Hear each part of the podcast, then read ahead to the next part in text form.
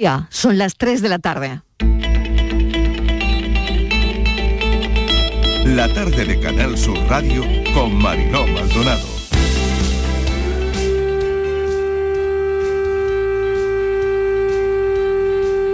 Mi familia po- está pasando por miedo, mucho miedo están pasando. Porque ayer, ayer llamé yo a mi tía y mm, despertaron de madrugada a las 5 de la madrugada de un fuerte ruido de caer una bomba al lado y se mm, escuchan disparos de pistola. Tienes que pensar dónde me meto por sí, dónde me voy, qué haré. Putin asesino, Putin asesino, Putin asesino, Putin asesino. descartó envío de tropas a Ucrania. El precio que va a pagar no va a ser asumible para la economía rusa. Todavía sin haber tomado verdaderamente las medidas, simplemente ya eh, diseñándose en el horizonte, el coste para la economía rusa es enorme. Hoy en la reunión voy a eh, reforzar ese mensaje de, nuestra carta en el sentido de asegurarnos de que el marco normativo comunitario nos permite tener instrumentos para amortiguar el impacto negativo sobre las familias y las empresas europeas, que al final está suponiendo una transferencia de rentas precisamente a Rusia, que está agrediendo eh, la, propia esencia y los valores de la Unión Europea. Esta sin razón de Putin y del gobierno ruso tiene que acabar con una medida y una decisión contundente de la, Unión Europea y de la Organización del Tratado Atlántico Norte.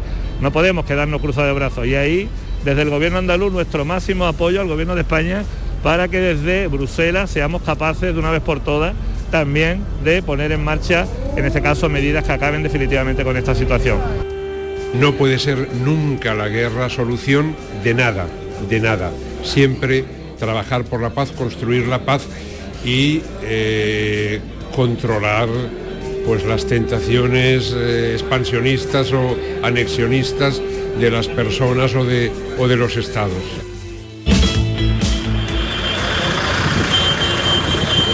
Los tres próximos consejos de gobierno llevaremos sendas medidas para nuestros agricultores. ¿Qué le pedimos al gobierno de España?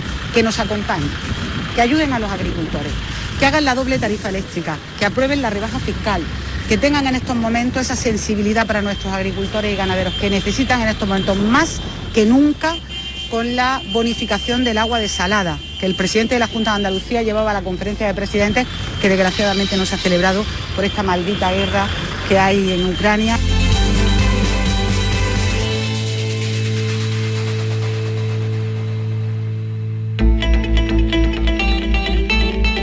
La tarde de Canal Sur Radio con Mariló Maldonado. Acaban de oír los sonidos del día de lo que hablamos hoy. Están casi todas las voces en nuestra línea de audios, los protagonistas de la actualidad, qué tal, cómo están y todo lo que ha ocurrido hasta esta hora. El puente va a ser muy bueno para Andalucía. A esta hora ya se nota en el tráfico si van conduciendo y si ven mucho tráfico, recordarles que es que a esta hora empieza la operación salida del puente del Día de Andalucía. Día 2, es el día 2, las tropas rusas han entrado en Kiev. Actualizamos a esta hora, siguen sonando las sirenas en Kiev. Los rusos están en el distrito de Obolón, a unos 9 kilómetros al norte del Parlamento objetivo, el presidente de Ucrania. De todas las opciones que tenía Putin sobre la mesa, qué duda cabe que para aquellos que persiguen la paz ha elegido la peor, la más dura, y lo que está pasando sigue superando cualquier previsión para saber hasta dónde va a llegar y cuáles van a ser las consecuencias. Segundo día de la operación militar a gran escala del ejército ruso en Ucrania. Hay que estar pendientes ya de los partes de guerra y de lo que llega de los intentos por parte de Europa de parar esto, que son las sanciones.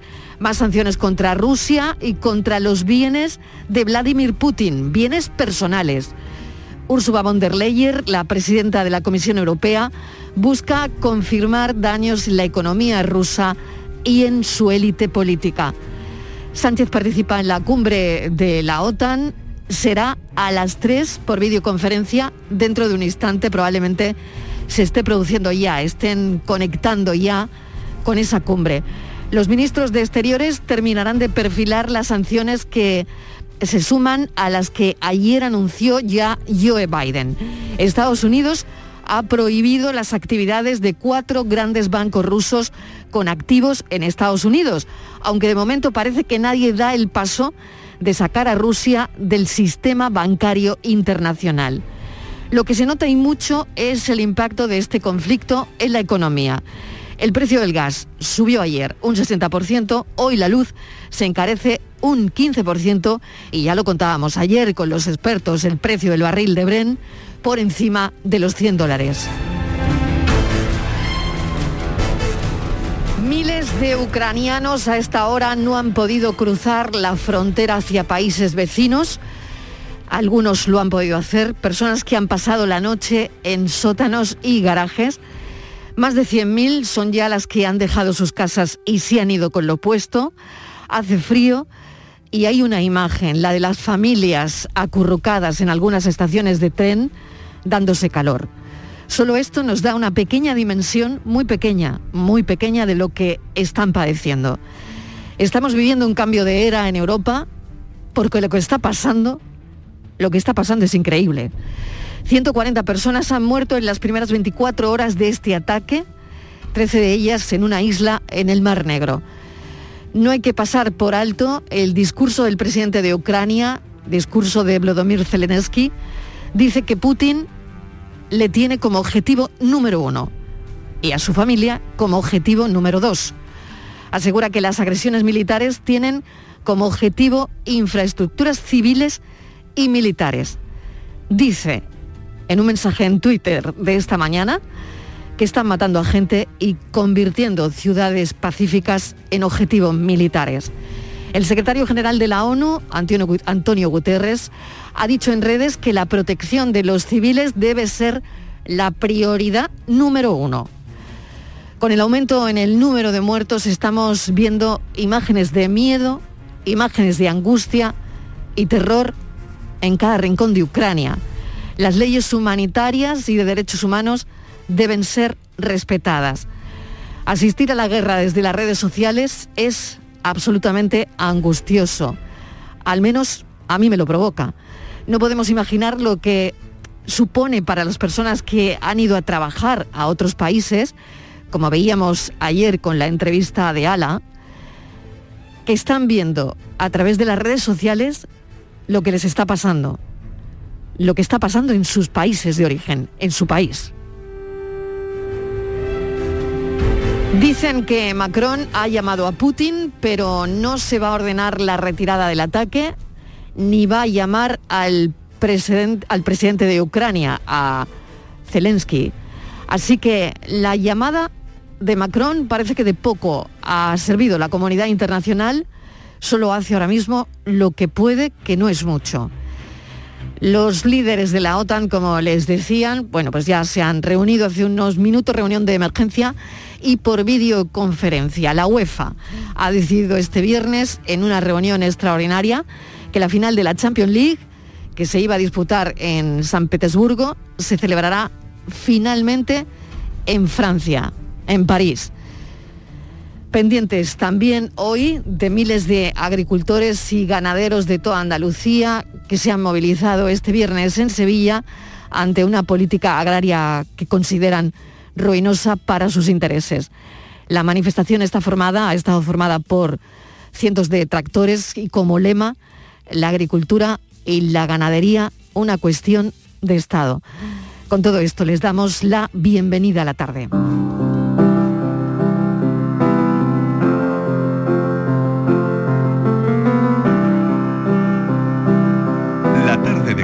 Radio con Mariló Maldonado.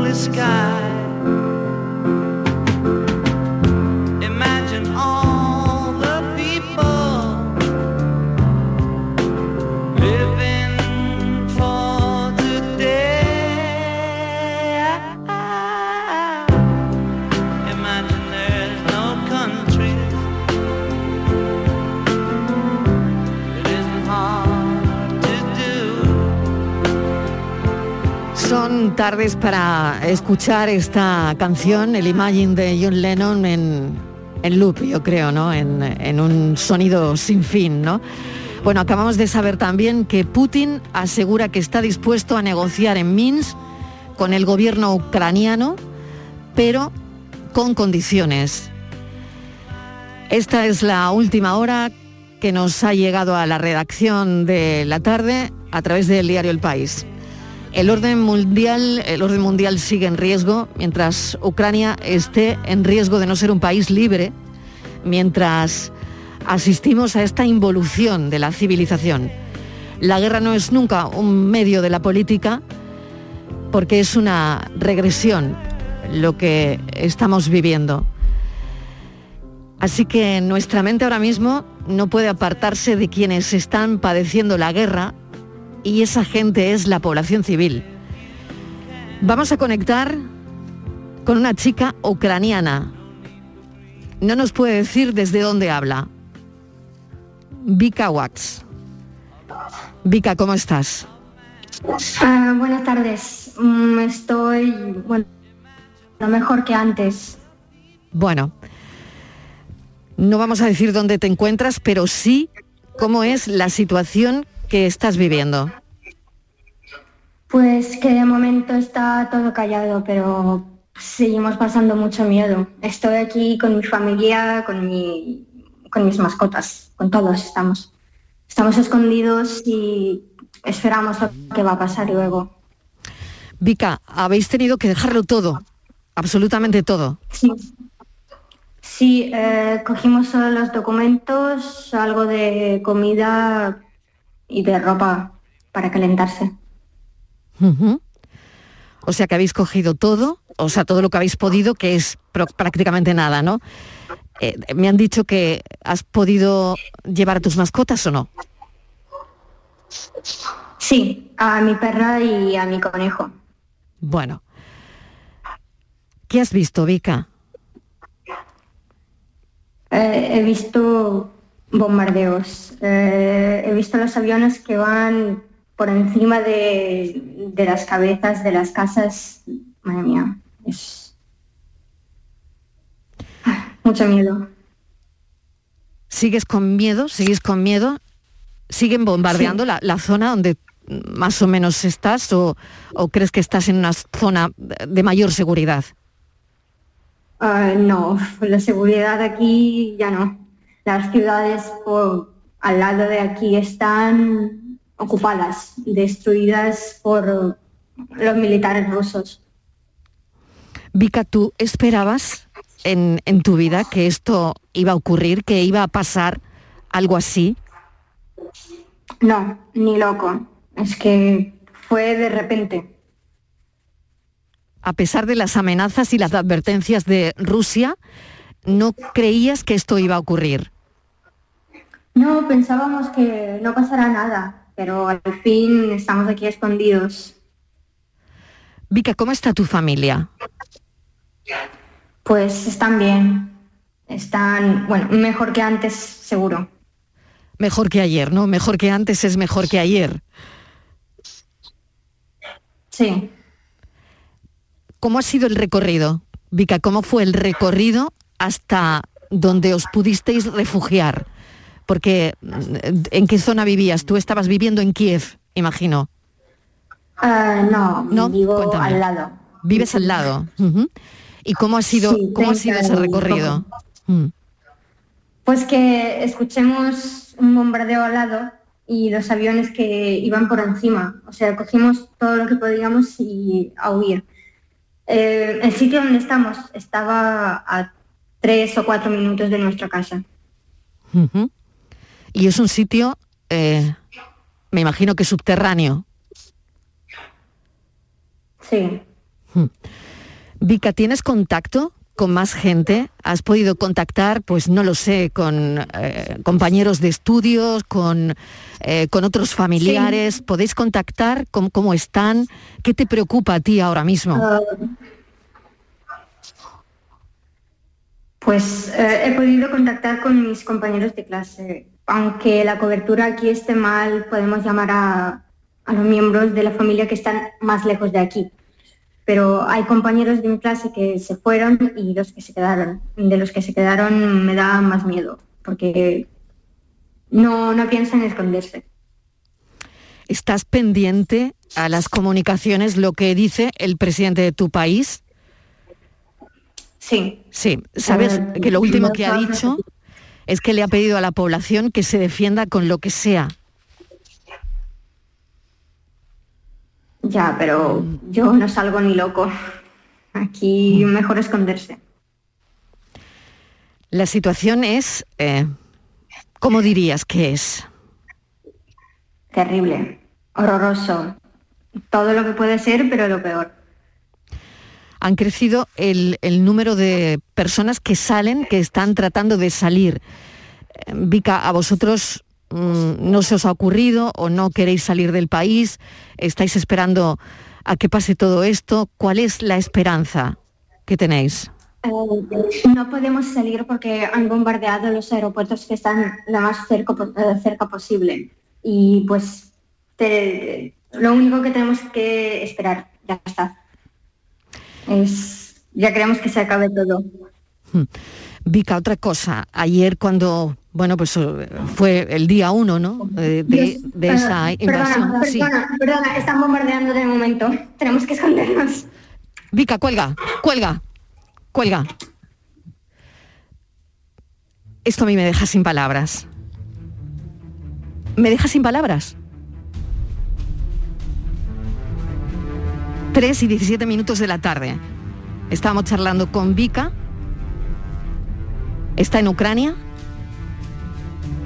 Y ahora mismo nos ha colgado porque están bombardeando.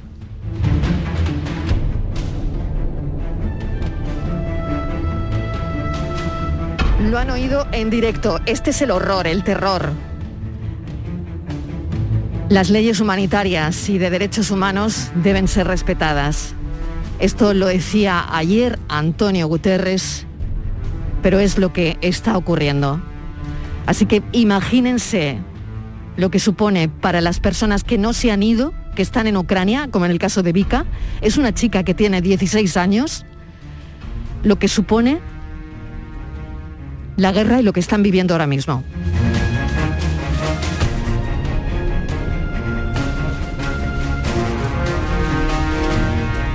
Si Putin ataca un país de la OTAN, las líneas rojas quedarán cruzadas.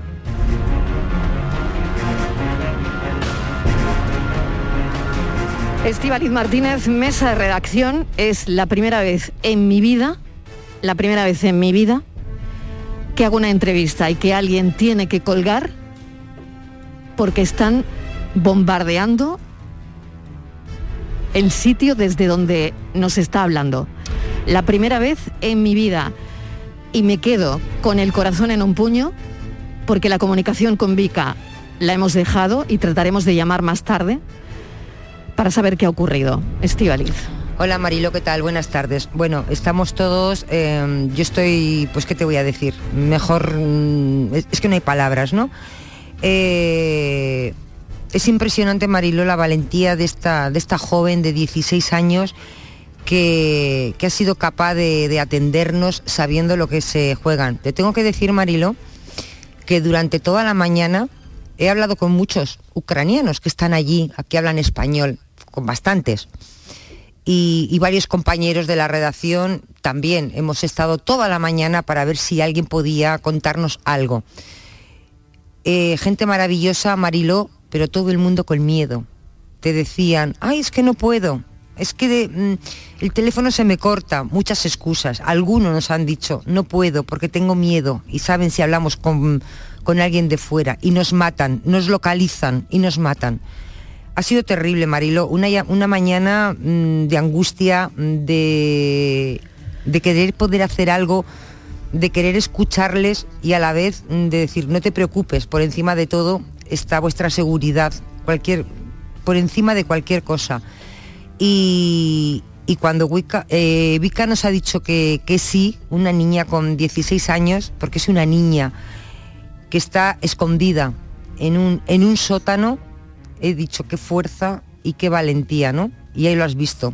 Lo ha dado todo hasta que ha tenido que, que colgar porque estaban bo- bombardeando. No hay nada más importante que lo que estamos contando hoy. No hay nada más importante. La guerra en Europa.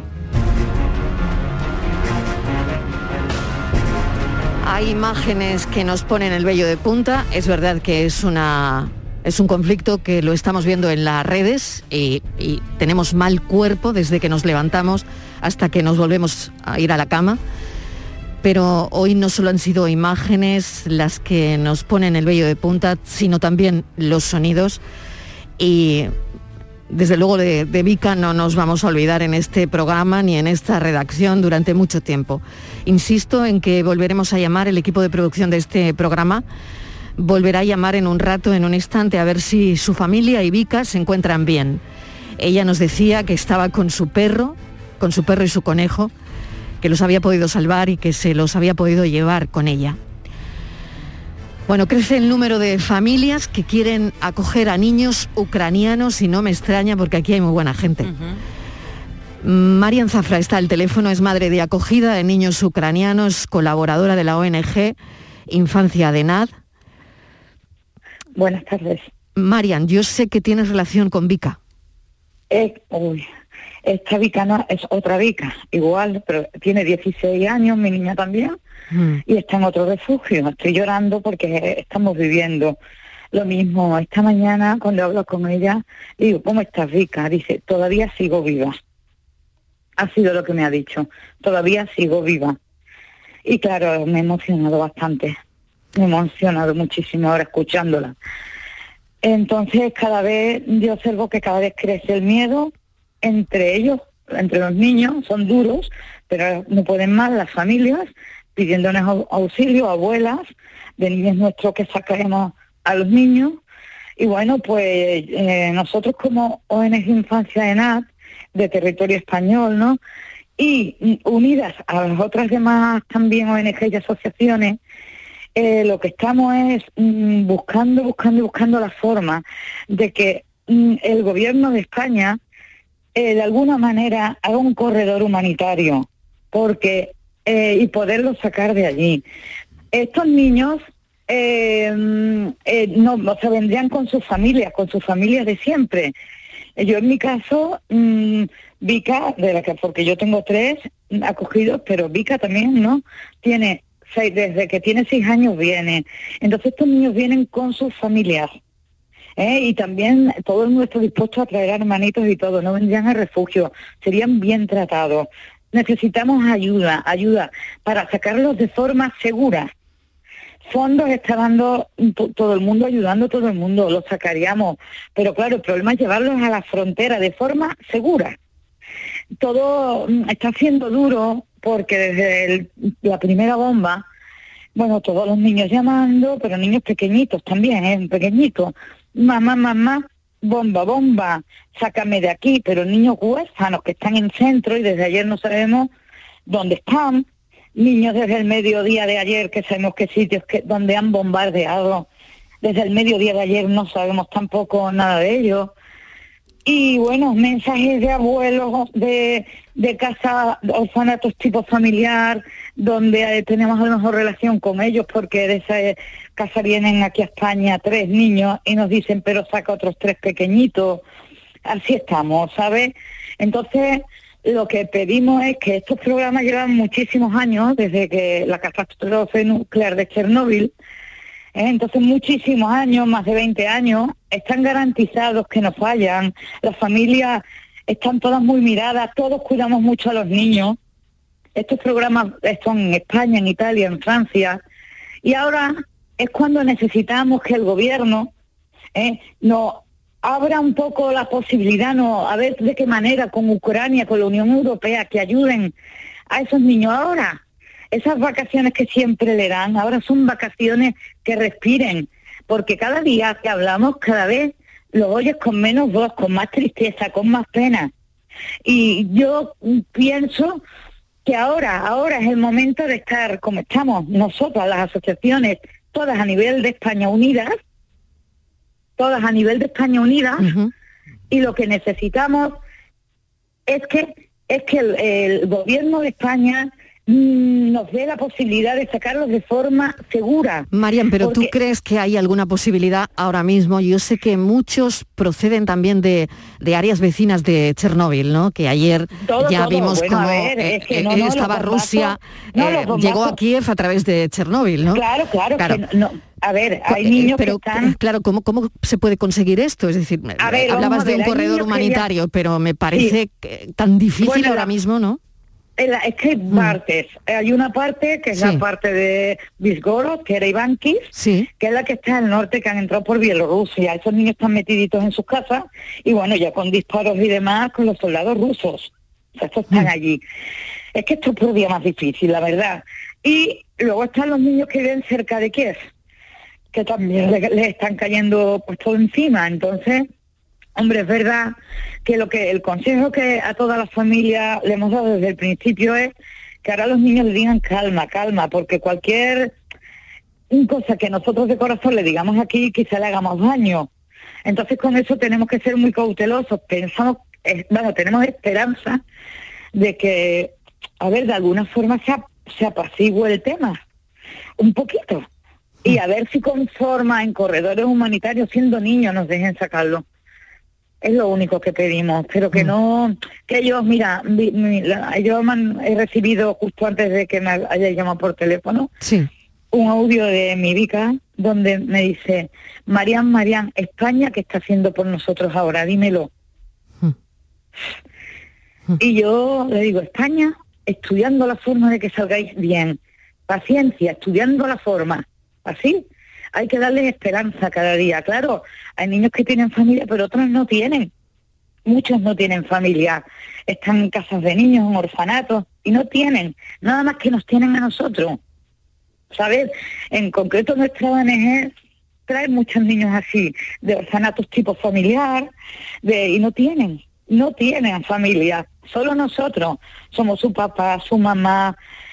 En el caso de la otra noche, que evacuaron su instituto, que ella estudia lo de Kiev, y bomba- empezaron a bombardear solita de noche a las 4 de la madrugada, y ella, la primera que llamó fue a mi madre, y decía, abuela, abuela, ya ha empezado la guerra. ¿Qué hace? Sola en la calle. Y se buscó solita 160 kilómetros y llegó a la casa de acogida y ahora se refugia, ¿no? Pero somos su familia nosotros.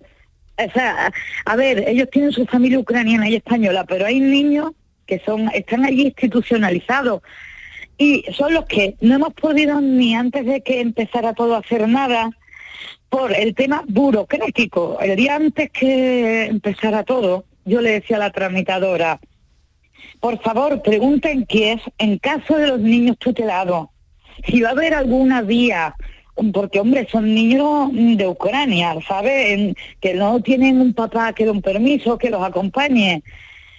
Y yo no sé por qué tenían en Ucrania, no lo veían igual o no querían verlo, que decían, no, no, no se lo plantean. Y esa madrugada, pues bombazo. Y ahora están sufriendo mucho porque están muy solos, muy solos. Y eso es, mm, o sea, nosotros queremos que salgan todos, porque está demostrado que estos niños van a estar seguros, todos los niños, con los que tienen papá y los que no. Pero hombre, que no ten, que ayuden a los que tampoco tienen a nadie, porque están más, tienen muchas más dificultades y están más solos. No tienen a nadie. Y eso es lo que intentamos, que las trabas, que el gobierno incluso ucraniano e- en ese sentido no ponga tantas trabas, que nos pida a nosotros las garantías que quieran, pero que a ver si pueden salir cuando un poquito se, se, se calme. Porque es que claro, pensamos llegar en autobuses a Polonia, recogerlos, pero es que mm, sa- que salimos de noche con eh, el- la responsabilidad ahora de sacarlos allí y, y no, y puede pasarle algo, es difícil. Es tremendo. Ahora mismo, ahora mismo, Marian, me parece estamos- que es, es Sí, todo, es que todo un caos. Es dificilísimo, ¿no? Sí, pero, pero Sí. quiero que todo el mundo sepa Mm. Que las asociaciones de España, yo me imagino que las de otros países también, las de España estamos a una para que entre todas las pequeñas se haga grande y que yo estoy segura que por algún de alguna manera podrá podremos conseguirlo. Es que es muy difícil. Estivali, no sé si tienes alguna cuestión más. Eh, la verdad es que Miriam lo está explicando bien clarito, lo que ellos intentan hacer, que, bueno, que me parece un gesto sobre cómo está todo ahora mismo, de cómo está la situación, es, es un gesto increíble, Marian. Mm, Estivaliz. sí, Marian, hola, eh, buenas tardes. Hola. Eh, La verdad que lo que cuentas es terrible. Nos decía Vika, la niña con la que hemos hablado, no es tu Vika, es otra, eh, que los aeropuertos que estaban cerrados, que Sí, sí. no se podía, que por avión no, no hay ningún tipo No. de tránsito.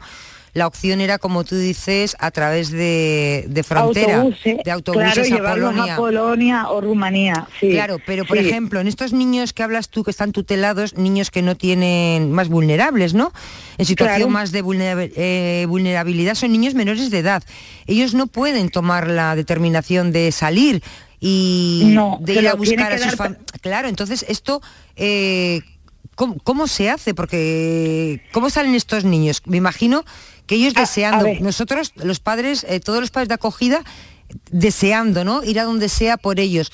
Pero es que es muy complicado. Yo no sé si ahora el gobierno de Ucrania está para, para esto, debiera, pero no Pues, sé si está no, para hombre, esto. lo- a, a ver, lo único que pensamos que como tienen ya un vínculo, pues a lo mejor con una autorización de los tutores, con autorización de los tutores. Y, y, eh, o- hombre, evidentemente todos quieren venir con, herman con hermanitos, pues los que tienen tutores, o sea, padres que vinieran con permiso de los padres, que no tienen problema, pero los que no, los que no, los que no tienen, pues por lo menos permiso de los tutores. Claro, y pero fíjate, Marian, eh, la mayoría de ellos son de Kiev, son de Bielorrusia, son de toda la zona de Chernóbil. Eh, claro, sacarlos, moverlos ahora, tal y como está esa zona, que la están bombardeando, ya lo hemos oído. No, bueno, es que además hay, niños de centro que no localizamos.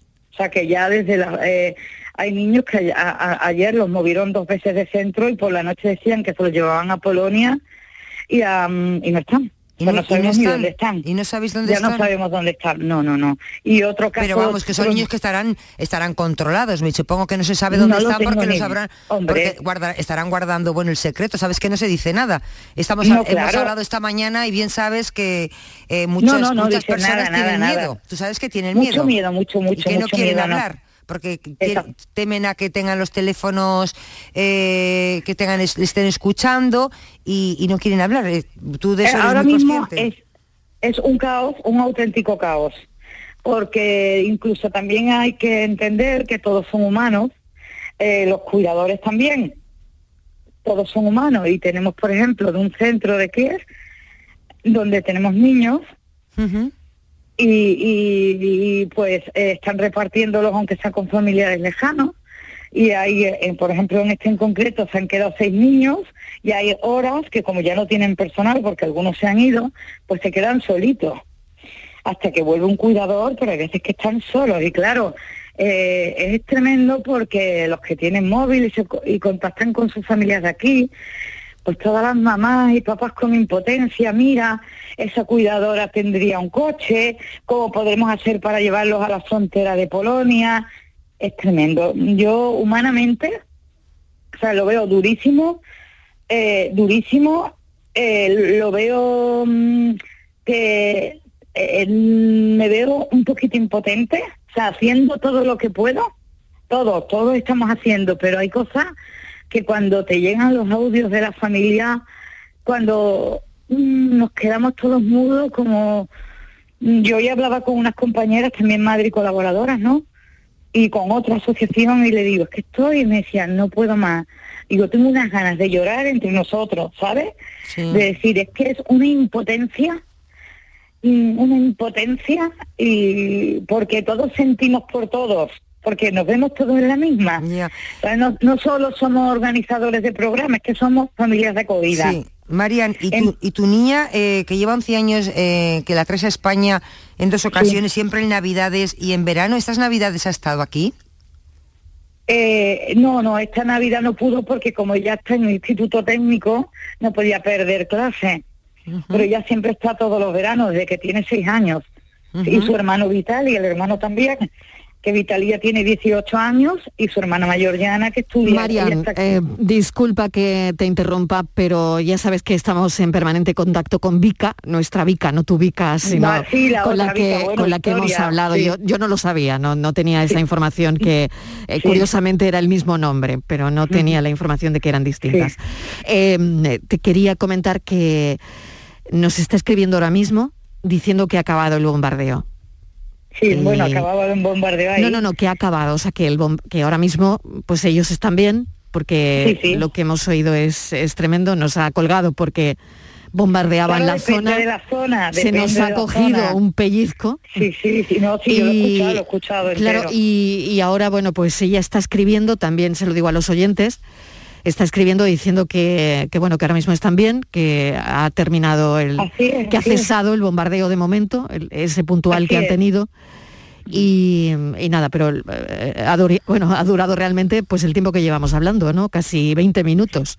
Sí, sí, sí, así es como dice la Vica la mía, dice, veremos a ver esta noche, entonces así están, así están, pero les veo, hombre, son duros, son niños duros, ya le digo que había Sí. hace mucho, hace unos días, el día 15 de febrero, justo antes del aviso que Putin decía que invadía, me decía, yo no quería tampoco sacarle mucho el tema, porque me daba muchi- mucha penita, y me decía, Marian, no tengas miedo, yo no tengo miedo a la muerte, me decía Vika, no tengo miedo a la muerte, si, si morir tenemos que morir, ¿sabes? Si, si, si tengo que morir ahora, pues moriré, no tengo miedo a la muerte. Y así En fin, Marian, es, cada día, es todo cada durísimo, día. todo durísimo y te Horroroso, agradezco, horroroso. te agradezco el ayuda- gesto. Ayuda eh, lo que pedimos Muy eso, bien. a ver si llamamiento, que a ver si podemos en el momento que se pueda, eh, en el momento que podamos, que te contam- contemos con Corredor humanitario, corredor eso, humanitario, me ha quedado salir. claro. Marian Vale. Zafra, mil gracias por habernos vosotras, cogido el teléfono gracias. En Muchas mitad gracias. de toda esta barbarie, en mitad de lo que está ocurriendo. Hay gente a la que aplaudir, desde luego, como Marian Zafra. Gracias, un saludo. Venga, gracias, adiós. Nos vamos un momentito a publicidad y a la vuelta hablaremos un momento de sequía, que también nos preocupa y mucho. La tarde de Canal Sur Radio con Mariló Maldonado. También en nuestra app y en canalsur.es. ¿Te suben la luz y no sabes qué hacer? En febrero el loco, nuestros descuentos no son pocos. Disfruta de nuestras increíbles bajadas de precio. Gestionamos tu subvención y hasta 25 años de garantía. Genera tu propia energía con placas solares y ahorra hasta el 70% en tu factura de la luz. Pide cita 955 44 11 11 o en socialenergy.es. La revolución solar es Social Energy. Celebramos el Día de Andalucía y el Parlamento vuelve a abrir sus puertas a todos los andaluces. Te invitamos a hacer un recorrido por la historia de este edificio renacentista y a conocer el funcionamiento de la Cámara Legislativa en una visita guiada. Además, este año estamos de celebración y es que el Parlamento de Andalucía conmemora el 40 aniversario de su constitución. Te esperamos en la jornada de puertas abiertas con muchas sorpresas. Acércate este sábado 26 de febrero de 11 de la mañana a 7 de la tarde. Conoce tu Parlamento. ¿Qué pasa, Eva? Me he enterado que vas a jugar a mi día de la once. Espero que me elijas a mí el día de tu boda. Fue mítico con el buffet de quesos del mundo, los bailes en tacataca de la tía Agustina. No me compares el día de tu boda con otros días como el de tu primer beso o el de tu comunión. Venga, Eva, elígeme. Tus fechas más especiales quieren hacerte ganar mi día de la 11. Por solo un euro puedes ganar miles de premios. Elige bien porque uno de cada cinco toca. A todos los que jugáis a la 11, bien jugado. Juega responsablemente y solo si eres mayor de edad. Cada fin de semana te llevamos a los mejores rincones de Andalucía, con Andalucía Nuestra. Los sonidos de cada provincia, su historia, sus tradiciones, su cultura, su valor. Descubre una Andalucía hermosa, completa y única en Andalucía Nuestra. Los sábados y domingos desde las 7 de la mañana con Inmaculada González. Quédate en Canal Sur Radio, la radio de Andalucía. La tarde de Canal Sur Radio con Mariló Maldonado.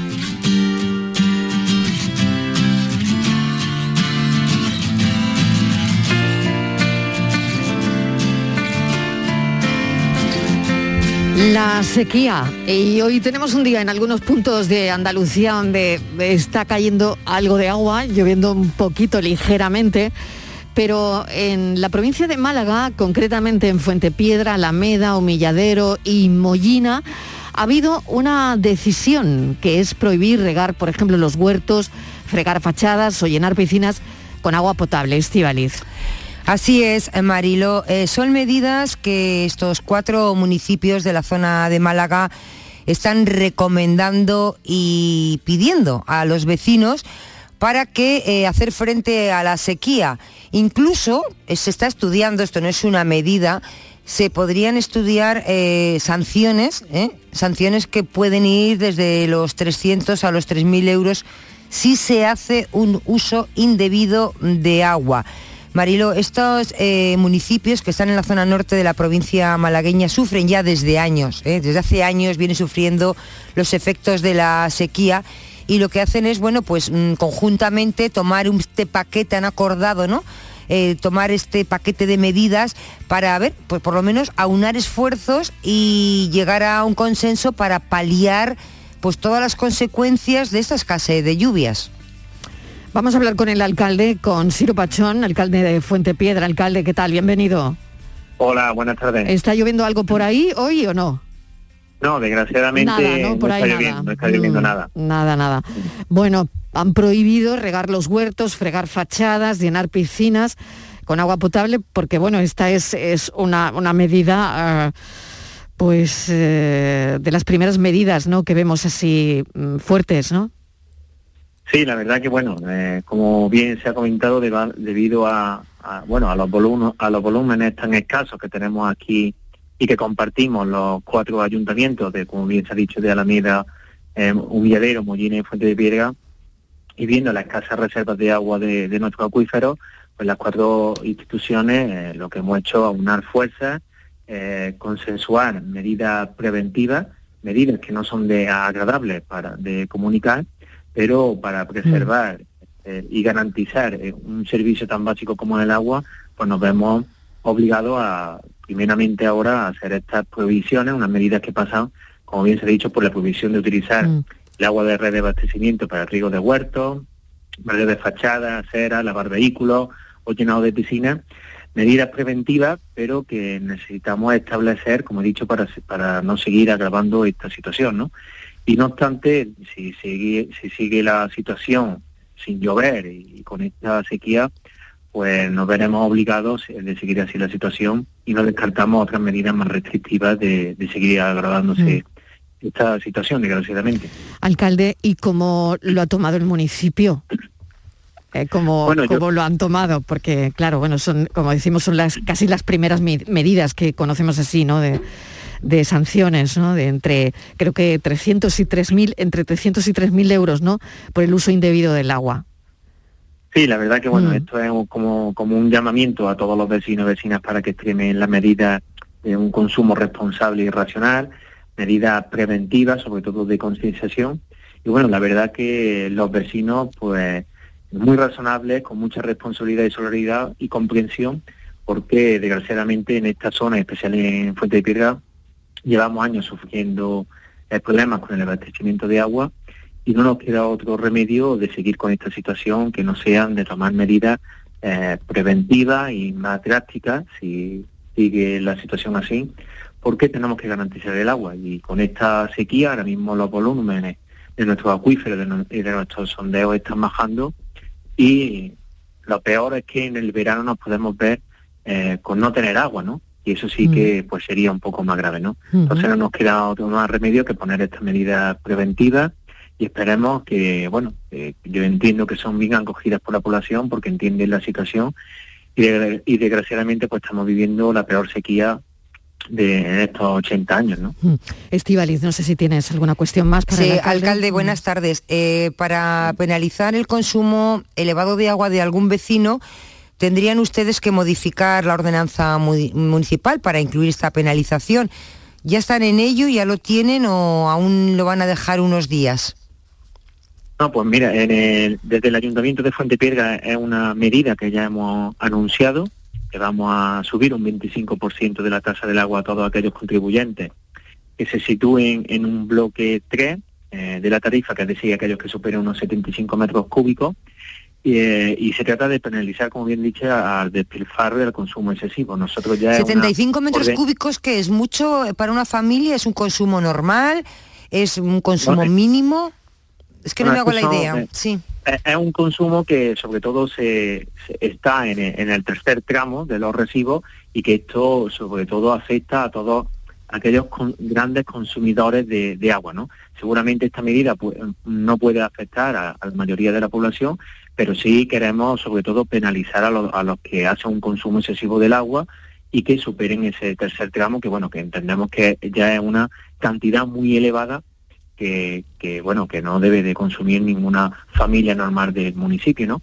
Y como le estaba diciendo, ve- nosotros ya estamos viendo la ordenanza para llevar la modificación al siguiente pleno, porque es algo que ya hemos decidido, y también estamos hablando con los otros ayuntamientos que también contemplan, pues, eh, y no descartan esta opción de modificar también su ordenanza para penalizar los excesivos consumos de agua. Claro, son momentos mm, que tenemos que vivir, desde luego, con, con restricciones, no, o por lo menos tomar conciencia sobre la necesidad de, de hacer eso, ¿no? Lo que usted está diciendo, alcalde, un uso responsable. Bueno, yo sé que el alcalde de Fuente Piedra no es ajeno a lo que está ocurriendo y, y no sé qué le parece, alcalde, cómo, cómo mm, está viviendo todo lo que está pasando en Ucrania.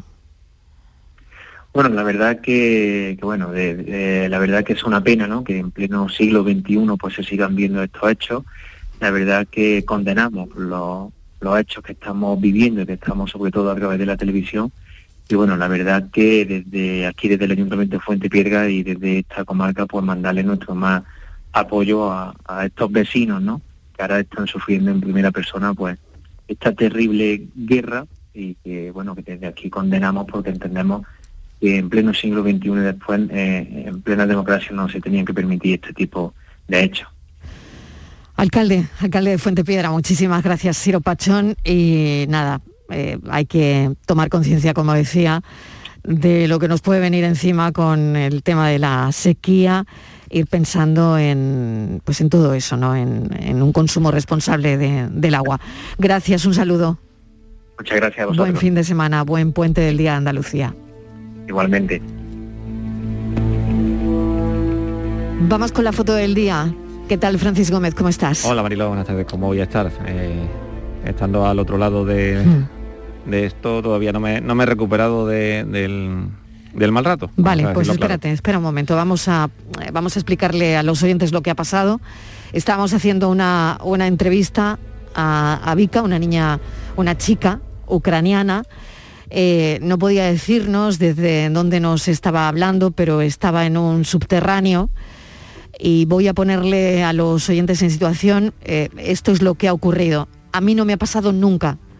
Nunca he hablado, he hecho una entrevista en directo con una persona que me ha tenido que colgar porque la estaban bombardeando. Perdona, Invasión, sí. perdona, perdona, están bombardeando de momento. Tenemos que escondernos. Vika, cuelga, cuelga. Es horrible, es la situación.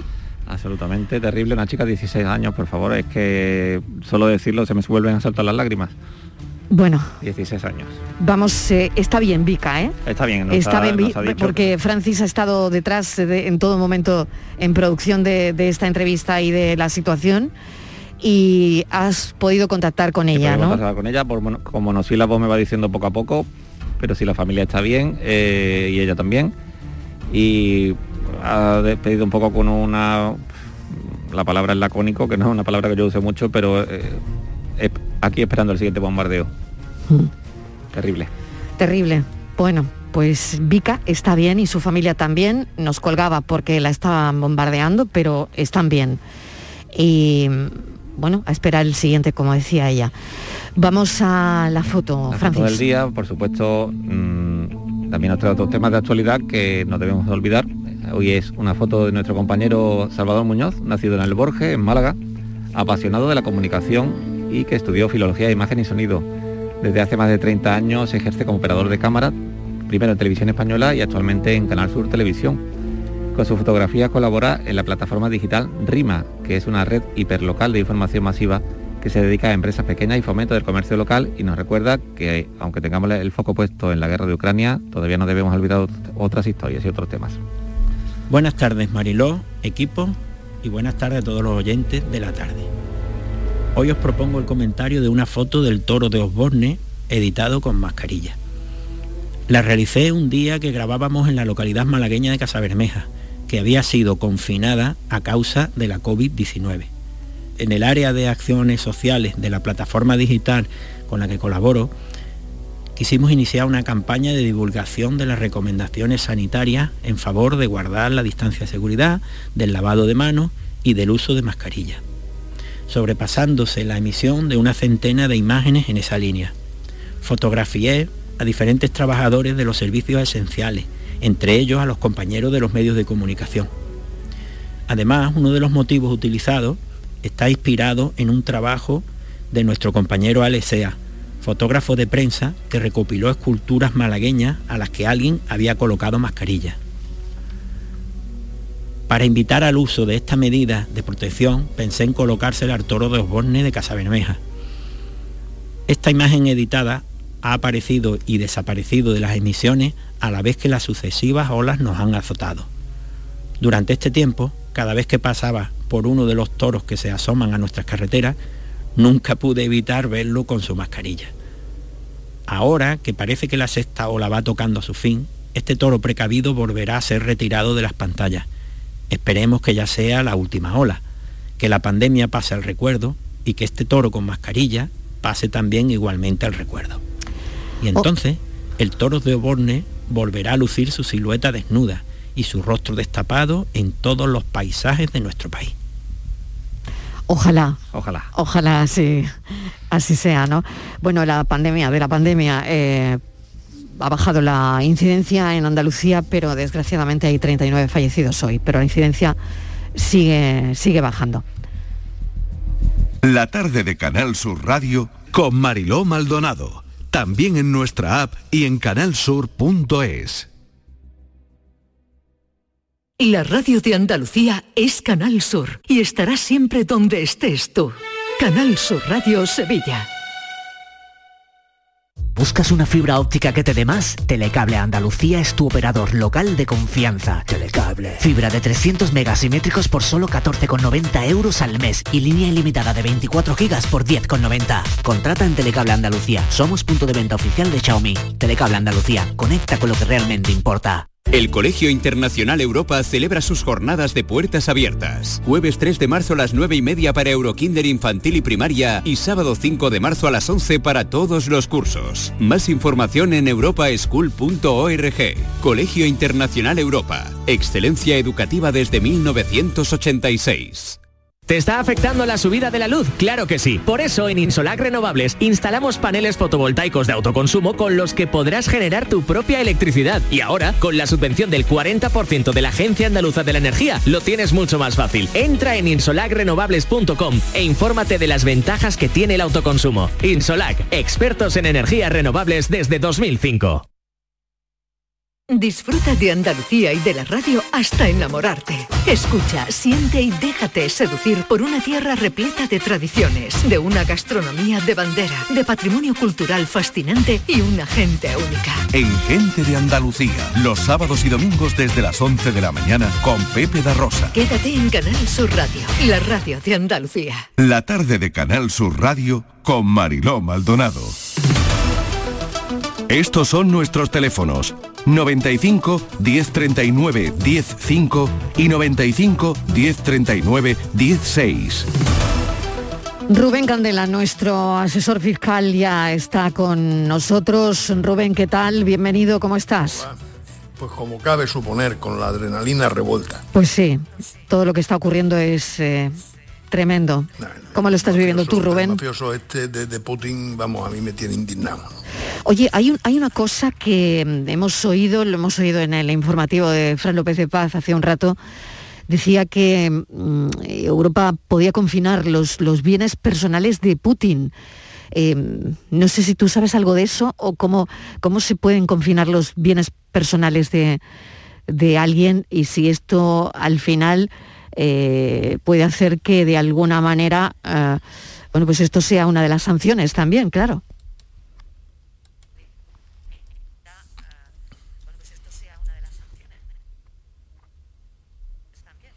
Oye, perdona, pero es que te he perdido el sonido. O sea, ha sí. un fallo en la conexión. Un fallo en la conexión, sí, me lo temía. Yo estaba callada, claro, estaba callada esperando que, te llegara el sonido, ¿no? Em, quería preguntarte, y no sé si tú tendrás algo, alguna idea de esto, pero cuando Europa decide confinar los bienes de eh, alguien como Putin, en este caso, em, no sé, ¿esto qué consecuencias puede tener?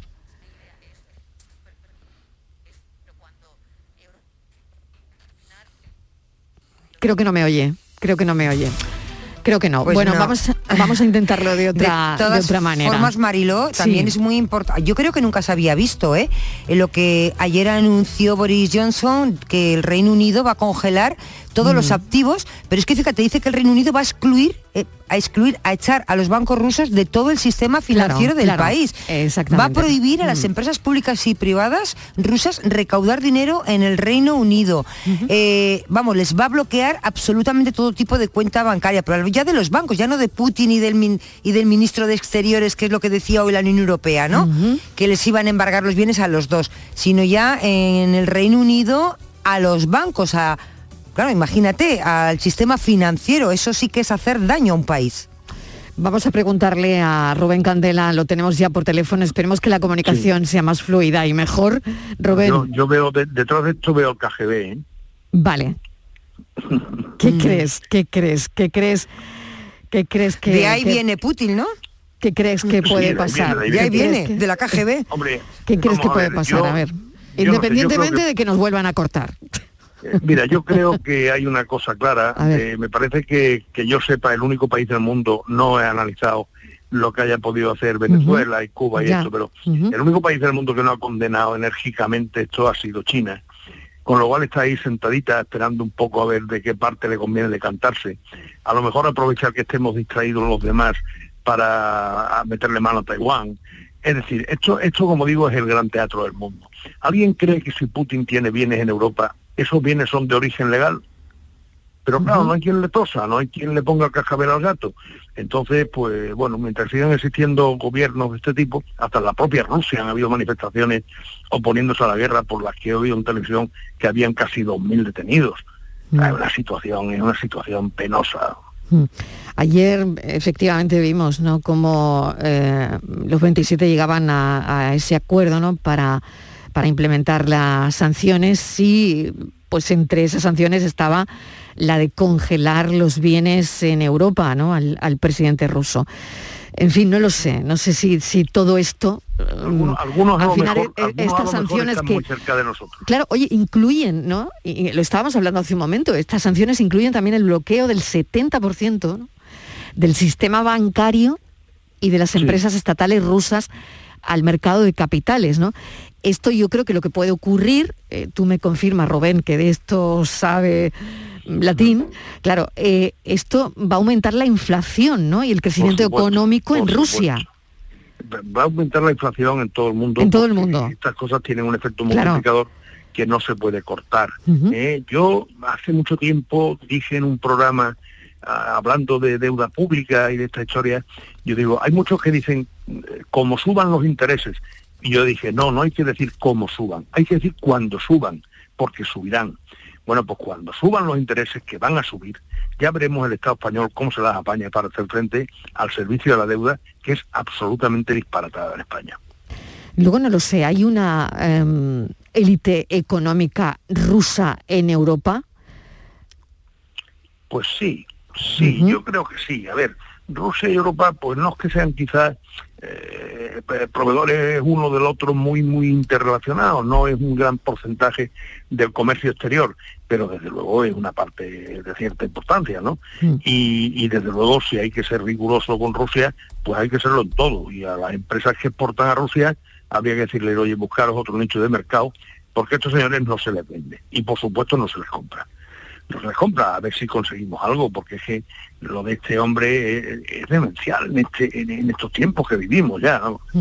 Me quedan 20 segundos, se me ha ido el tiempo prácticamente sin darme cuenta. Rubén, muchísimas gracias como siempre. Nada, gracias. Venga, hasta ahora, porque Bueno, también queríamos preguntarle por esto. Bueno, enseguida voy preparando el café, nos relajamos un poquito, que es viernes, nos tomamos nuestro café de las 4 enseguida, después de las noticias.